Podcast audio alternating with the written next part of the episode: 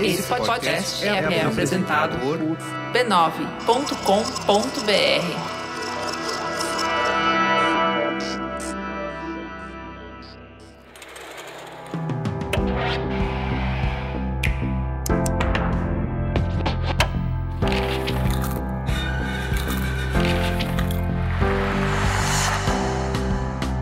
Alô, Mamilândia! Bem-vindos ao Mamilos Cultura, o seu espaço de reflexão a partir de produções culturais. Eu sou a Cris Bartz. Eu sou a Juva Lauer e mais uma vez vocês arrasaram nas dicas nas nossas redes sociais.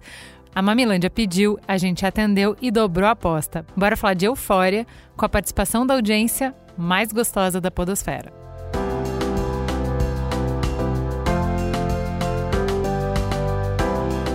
Vamos para a sinopse. Em Eufória, Rue é uma jovem de 17 anos que acaba de sair de uma clínica de reabilitação após ter uma overdose. Ela sofre com transtornos mentais desde criança, o que a faz entrar em contato com drogas ainda no início da adolescência. Rue tenta agora se adaptar a uma vida limpa e voltar a frequentar a escola.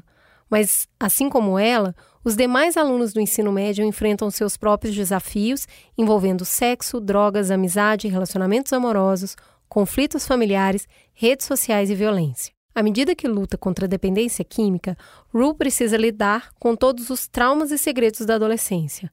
Ela encontra apoio em uma nova amiga, Jules, uma adolescente transgênero que acaba de se mudar para a cidade com o pai. A princípio, Jules tem suas próprias questões para lidar, porém, aos poucos, essa amizade vai se transformando em um intenso interesse amoroso. Na primeira temporada, a gente conhece um pouco mais de cada um dos personagens. A maioria dos episódios são abertos, contando um pouco da trajetória de cada um deles. Já na segunda temporada, a gente acaba de conhecer os personagens que não tiveram as suas histórias contadas na primeira temporada, mas as relações vão se aprofundar muito mais e a gente vai sofrer mais também. Vamos lá, vamos partir do que a Mamilândia nos trouxe nas nossas redes sociais. O primeiro ponto que a gente não tem como falar de euforia sem falar na parte plástica, né? Sim. Então, fala aí, Cris, o que, que a galera falou? A Eliana Machado diz que a atuação da Zendaya é incrível.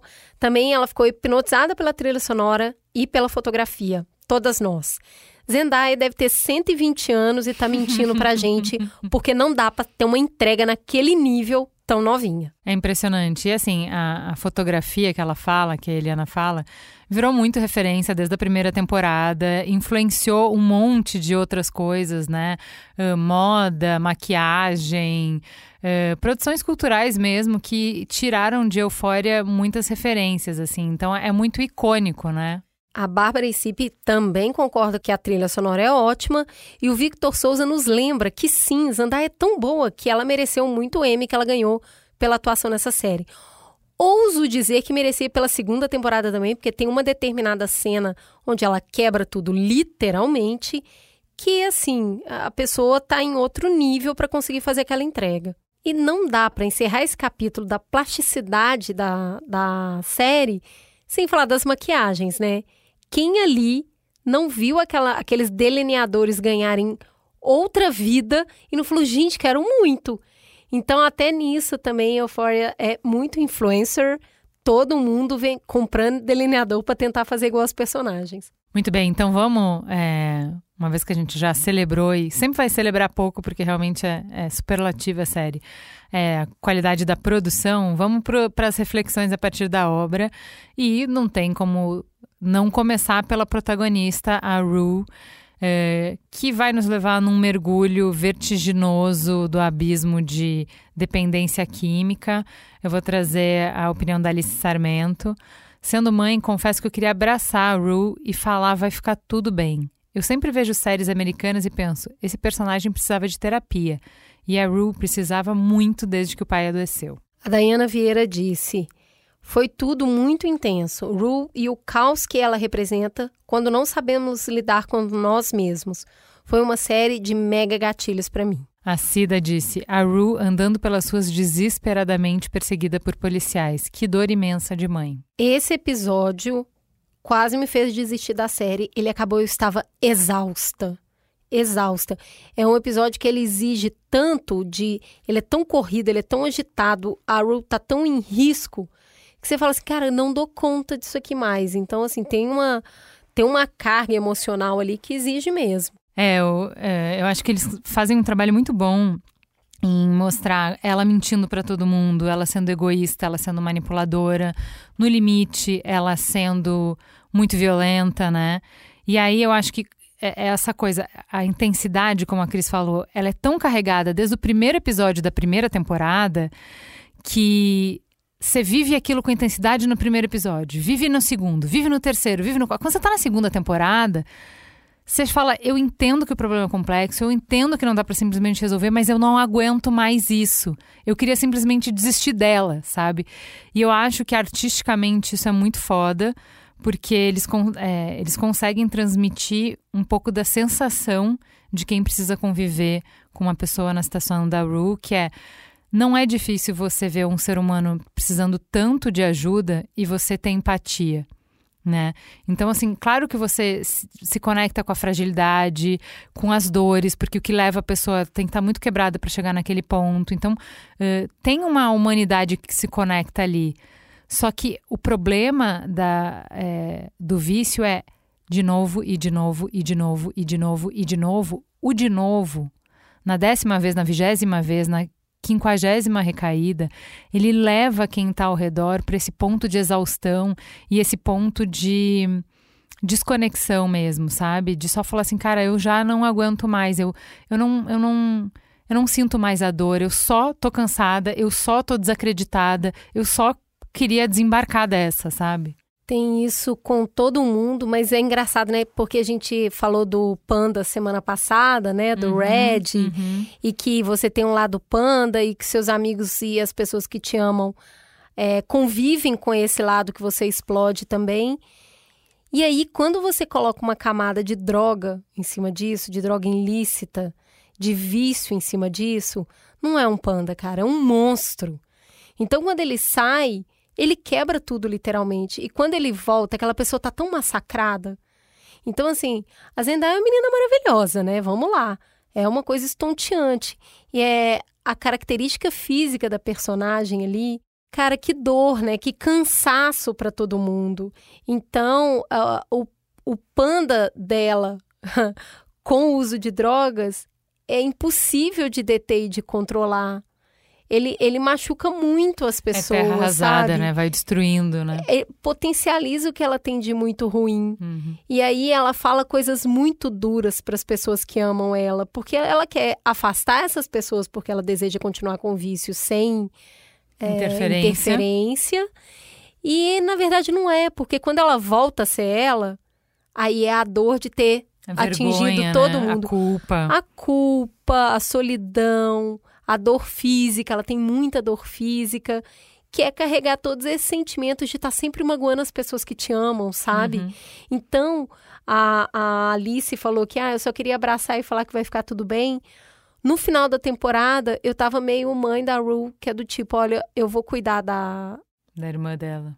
Eu vou cuidar da sua irmã, porque senão eu vou perder as duas. Uhum. É, eu fiquei pensando muito nessa cena, né, dela destruindo tudo é, que você só pode dar o que você tem e na verdade você dá, oferece para os outros o que você oferece para você mesmo.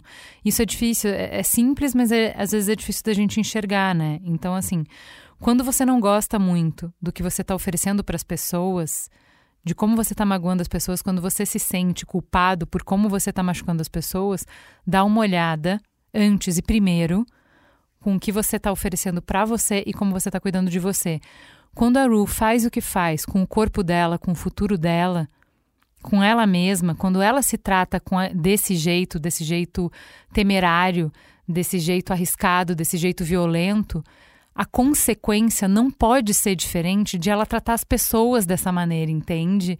Então, assim, se você se sente culpado por como você está ferindo os outros, olha para o que está acontecendo com você, porque se você não oferecer coisas boas para você, se você não se cuidar, se valorizar, se proteger, não vai. É, essa cobrança pelos seus erros com os outros só vai, só é mais uh, culpa, mais o oposto de cuidado com você. o ciclo só vai se aprofundar. Então, o único jeito de parar essa roda é girar em outra direção. E o girar em outra direção tira o olho de fora e põe para dentro. Ela, é. ela tá muito machucada, né, cara? É, eu acho que tem uma questão que a gente precisa sempre voltar, né, que é a culpa. Porque a culpa sempre te coloca no centro da questão. Né? Você está se sentindo mal pelo que você mesmo provocou, então é sempre sobre você. Sair da culpa e ir para responsabilização, eu me responsabilizo pelo que eu fiz, é o caminho que o padrinho do Narcóticos Anônimos, que uhum. acompanha ela, tenta fazer o tempo todo. Uhum. Se responsabilize. Mas como ela está sempre na culpa, é sempre sobre ela. A culpa é um estado de egoísmo. É. E aí, um outro ponto que as pessoas trouxeram é o pai do Nate, né? Que é uma história que é paralela, mas que está gerando tanto ou mais comoção do que os protagonistas. A Ariane Cabreira disse: A história do pai do Nate acaba comigo. A Fernanda Quinalha disse: Nossa, eu amei demais. Achei super pesada e reflexiva. Verdadeira, a história do pai do Nate. E dele também. Também achei bem forte e triste a história da vida do Fez e o irmão. Eu me apaixonei demais por eles. Nós duas, né? Porque, assim, Fez e o irmão é um negócio que eu queria puxar antes da história do pai do Nate, porque eu trouxe isso para Juliana, né? O que, que forma família? Ali tem um monte de família destruída. A família do Fez é toda errada. Desestruturada, né? Toda desestruturada. Eles não têm parentesco é, sanguíneo, não tem motivação adotiva, é tudo maluco. Mas tem amor. Eles amam uns aos outros, protegem, se respeitam, respeitam quem cada um daquele grupinho ali maluco que se formou se ama e zela. E aí, no meio daquele caos, daquele tanto de família tentando ser perfeita e certinha, a família do Fez é a família que tem mais suporte emocional. E isso é insano de pensar, é contrassenso. Tanto que é isso. Tem uma hora que você está assistindo que você está torcendo para o traficante ficar com a menina, com a menina menor de idade porque ele é extremamente carismático, ele é preocupado, ele é zeloso. E isso acaba mexendo com a gente mesmo. Não, e ele, dentro dessa lógica, ele é um cara super responsável e ponta firme, né? Exato. E ele não, ele não é violento, isso que é muito louco. É, ele não né? é. Ele não é abusivo, ele não é violento. Aí a gente vai para o outro extremo, que é o pai do Nate, que realmente é uma história que acaba com todo mundo, assim, eu acho que ela derruba tudo essa história, né? Então a gente tem ali um homem que é pai de família, da família perfeita e tem uma grana e os filhos são lindos e a mulher é linda. Tudo alta performance sempre, né? O melhor, o melhor em tudo. Tudo isso construído em cima de uma mentira, em cima de esconder quem é. E aí é insustentável, né? Não vai dar certo. Só que não vai dar certo só para a pessoa que está escondendo. Não vai dar certo para ninguém que convive com ela. E aí é muito interessante como a série tem nuances e ela permite que o vilão vire mocinho. Porque quando você. Mocinho tá... não, né? Mas ele é só um coitado, eu acho. Não chega ao ponto de ser um mocinho, mas você. Olha, você no final, triste. assim, você já acha que ele não tá mais merecendo o castigo. Porque o que acontece é que é, quando você vê o que ele faz de muito ruim, e depois, em retrospecto, quando contextualiza tudo o que aconteceu, você vê uma pessoa muito machucada. Muito machucada e machucando outras pessoas, machucando todo mundo. Então, assim, o peso de uma mentira, ele é esmagador. Então. É, eu é lembrei é... do, muito do Madres Paralelas, né?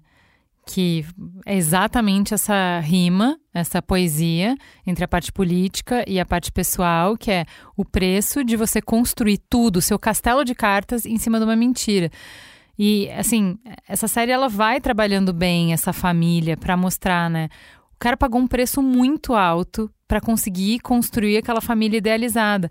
Mas o alicerce estava todo podre. Assim, que dó que você colocou material de primeira em cima de um alicerce horroroso. Não tem como dar bom, não vai dar bom, entendeu?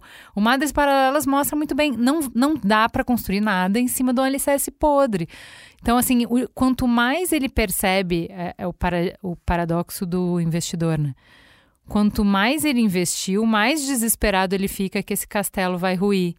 Que ele tá cada vez fica mais consciente dessa fundação podre, que é insustentável.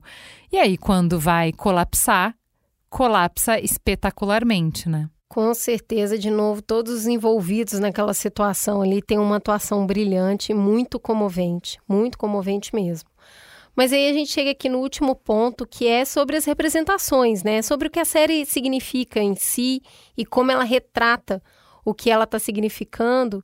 Passou do tom, né? A, a série enfrentou muitas críticas na primeira temporada e agora na segunda também. Na primeira, com um quê de romantização do uso de drogas. Na segunda, também com a violência.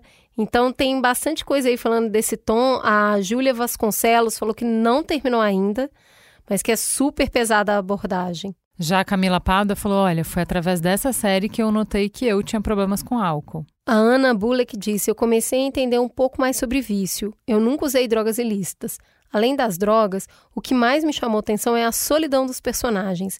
Me parece algo que eu já vivi como jovem e que já vi como professora nas escolas. Maria Clara Brandão disse: indigesto, incômodo, preocupante, é, cheio de ansiedade, estranheza e poucos sorrisos. O Igor disse que o episódio especial da Jules, entre a primeira e a segunda temporada, expressa tanta coisa que eu estava sem palavras até hoje. Bom, a série é um soco no estômago mesmo. A gente não tem como a gente falar de nenhum ponto da série sem passar pela dureza que ela retrata. Uhum.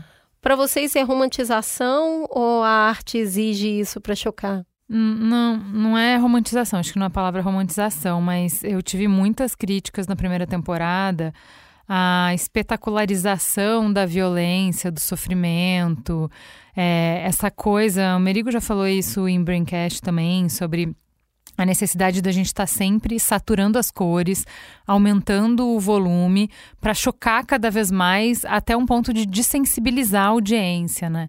Então, assim, a minha primeira impressão é, de Eufória foi que é a versão atualizada de Kids, de um, Christiane F., enfim Uh, filmes feitos para aterrorizar a paz, de olha o que, que, está acontecendo com a juventude, a juventude está perdida, a juventude transviada. Transporting. Né? É, e ao mesmo tempo para colocar o temor do Senhor no coração dos jovens, né? Olha, se você chegar uhum. perto de cocaína, é isso que vai acontecer com você e tal.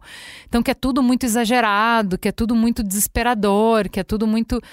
Uh, e eu, sinceramente, assim, eu acho que as coisas não são gratuitas que está na série mas que acho que requer um, um, olhar mais, assim, acho que gosto muito dessa crítica de para onde a gente vai parar quando a gente recorre a cada vez mais violência gráfica, cenas cada vez mais chocantes, para conseguir capturar alguma coisa das pessoas. Eu gosto muito dessa crítica, acho que uh, a arte está aí para chocar e a arte está aí para não seguir nenhum, nenhuma, nenhum roteiro e, e, e quebrar a regra, né?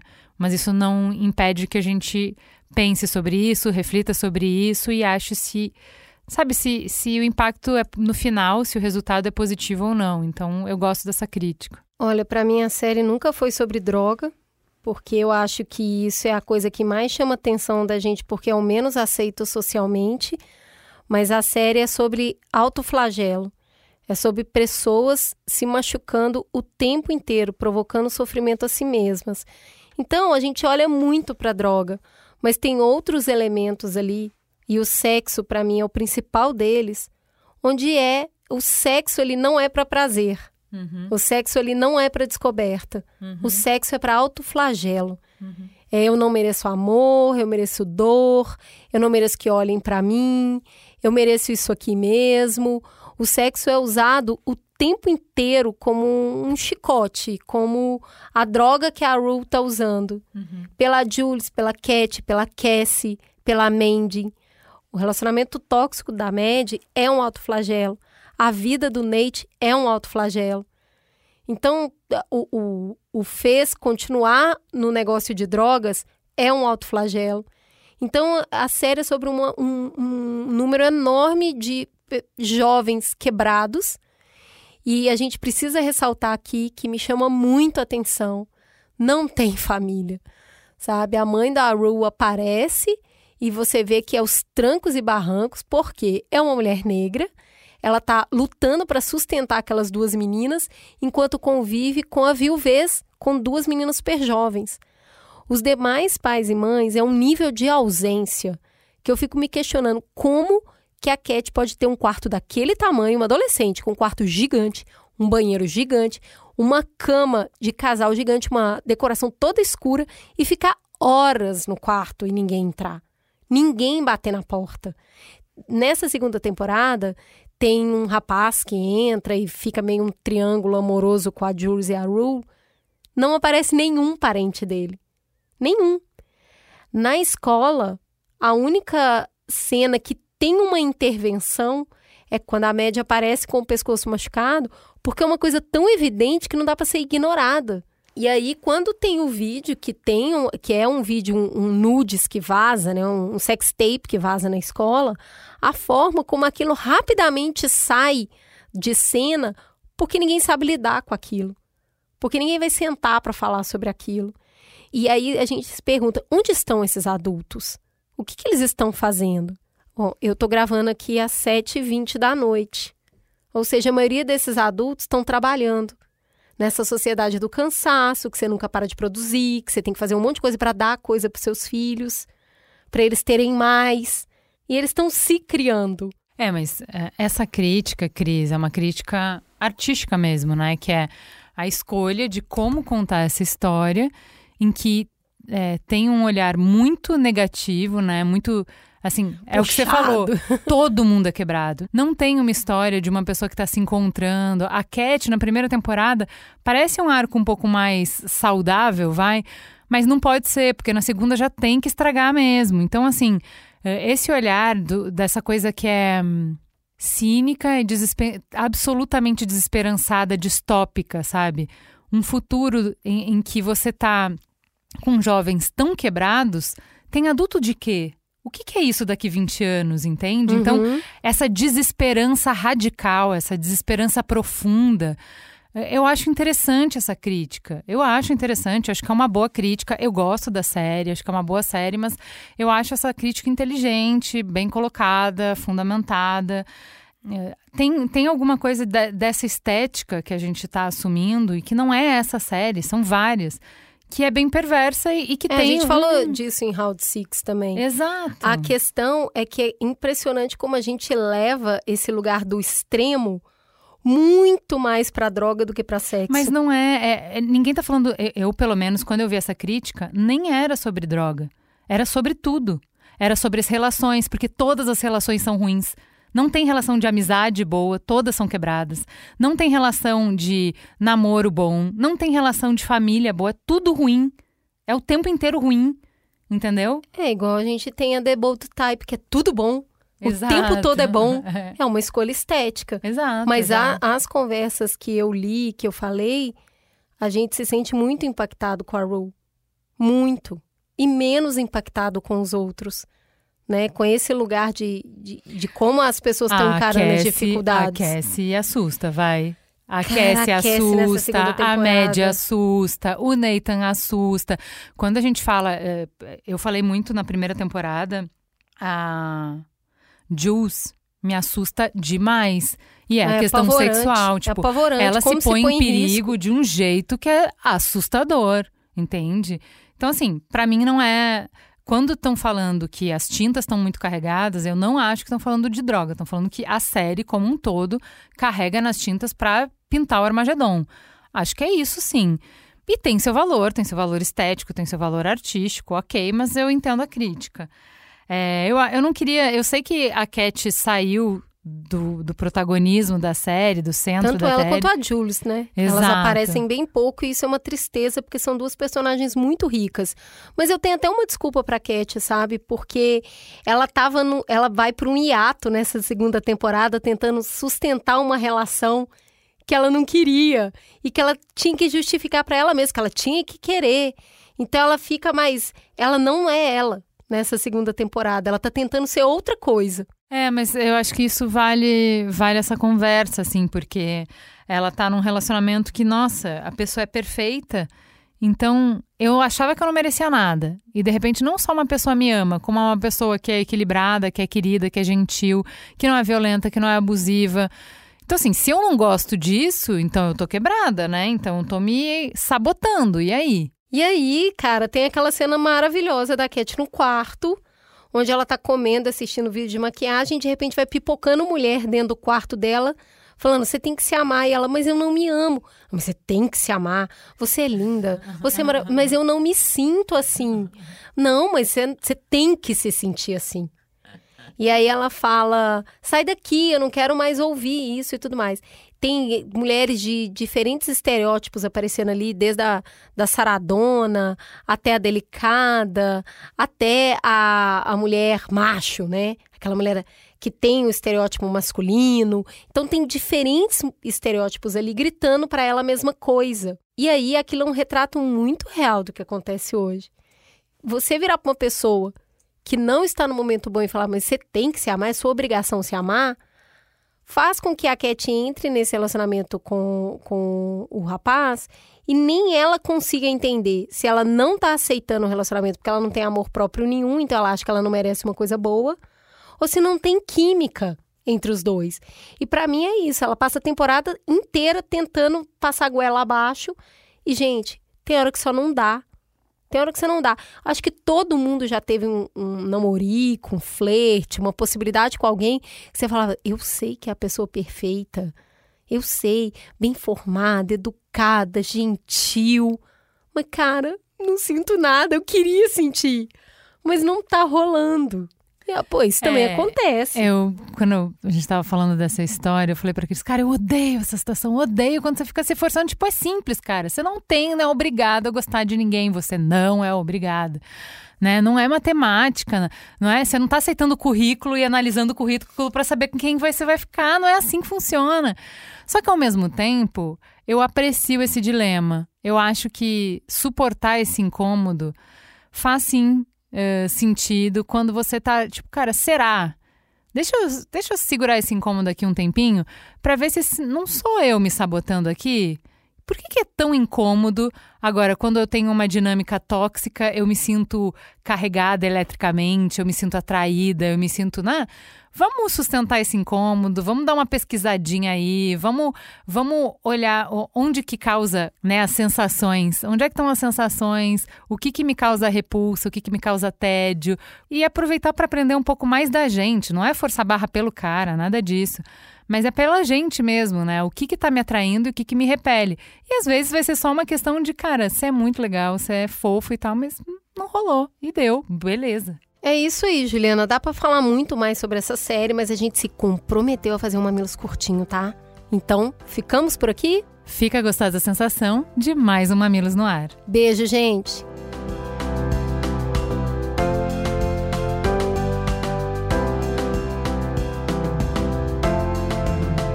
Mamilos é uma produção do B9. Apresentação de Cris Bartz e Juva Lauer. Para ouvir todos os episódios, assine nosso feed ou acesse mamilos.b9.com.br. Quem coordenou essa produção foi Beatriz Souza. O apoio à pauta e pesquisa foram de Iago Vinícius e Jaqueline Costa. A edição é de Mariana Leão e as trilhas sonoras de Andy Lopes. A capa é de Elodângelo. A curadoria dos programas de história é realizada por Deia Freitas. A publicação fica por conta de AG Barros. O B9 tem direção executiva de Cris Bartz, Juva Lauer e Carlos Merigo. E o atendimento e negócios feito por Raquel Casmala, Camila Maza e Thelma Zenaro.